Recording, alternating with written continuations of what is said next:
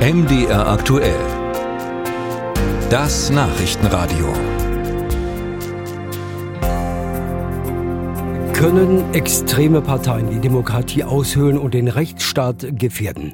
Vielen bereitet dieser Gedanke Sorge. In den Parteien der Ampelkoalition, also SPD, FDP und Bündnis 90 Die Grünen, gibt es diese Sorge mit der Überlegung, das Bundesverfassungsgericht starke vor möglicher Einflussnahme zu schützen. Denn momentan sei es recht einfach, den Rechtsstaat auszuhebeln mit einfacher Mehrheit im Parlament.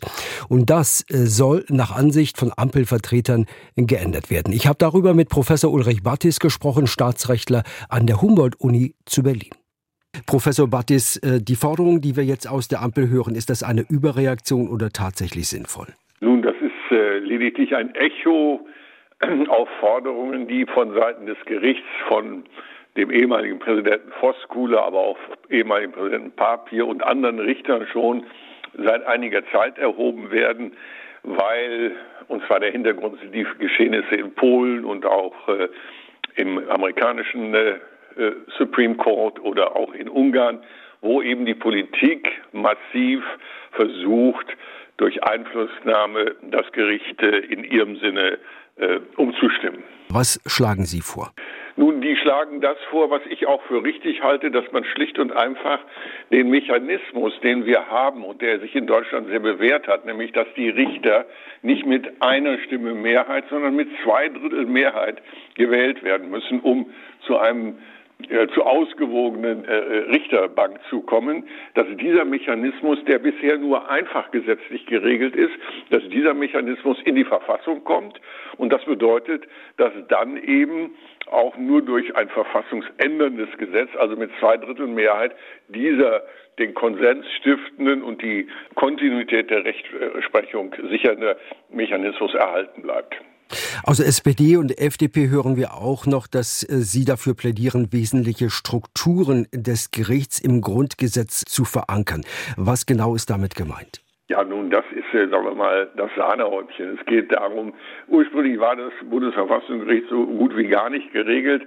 Dann hat man gesagt, es ist ein oberstes Verfassungsorgan. Das ist eine Frage des, des Protokolls.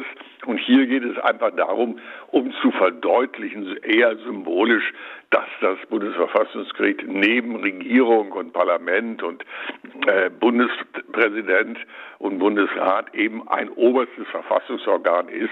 Äh, das ist mehr eine äh, Aufwertung. Das Entscheidende ist die, die Wahl der Richter. Darauf kommt es entscheidend an. Wie schnell ist so eine Änderung möglich?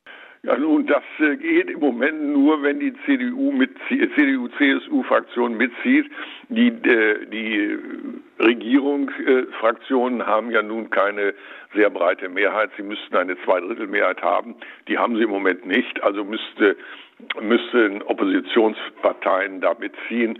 Äh, das könnte im konkreten Fall nur die Linke sein und eben die CDU-CSU. Dann anders gefragt, wie dringend sehen Sie die Änderung? Also ich würde fast meinen, in der jetzigen aufgeregten Situation ist das vielleicht gar nicht mal äh, so dringlich, weil es äh, könnte nach Aktionismus aussehen. Es wird ja auch so zum Teil jetzt verkauft, nicht wahr? Es, als wenn es nur gegen die AfD dabei ginge. Das ist sicherlich der aktuelle Aufhänger, aber das Problem ist ein strukturelles und deshalb äh, wenn man das macht, ich bin dafür, aber es muss jetzt nicht unbedingt in dem Zusammenhang stehen mit Parteiverbotsverfahren. Ja, das sagt Professor Ulrich Battis, Staatsrechtler an der Humboldt-Uni Berlin, hier im Gespräch mit MDR aktuell. Das Gespräch haben wir so kurz vor Mittag aufgezeichnet.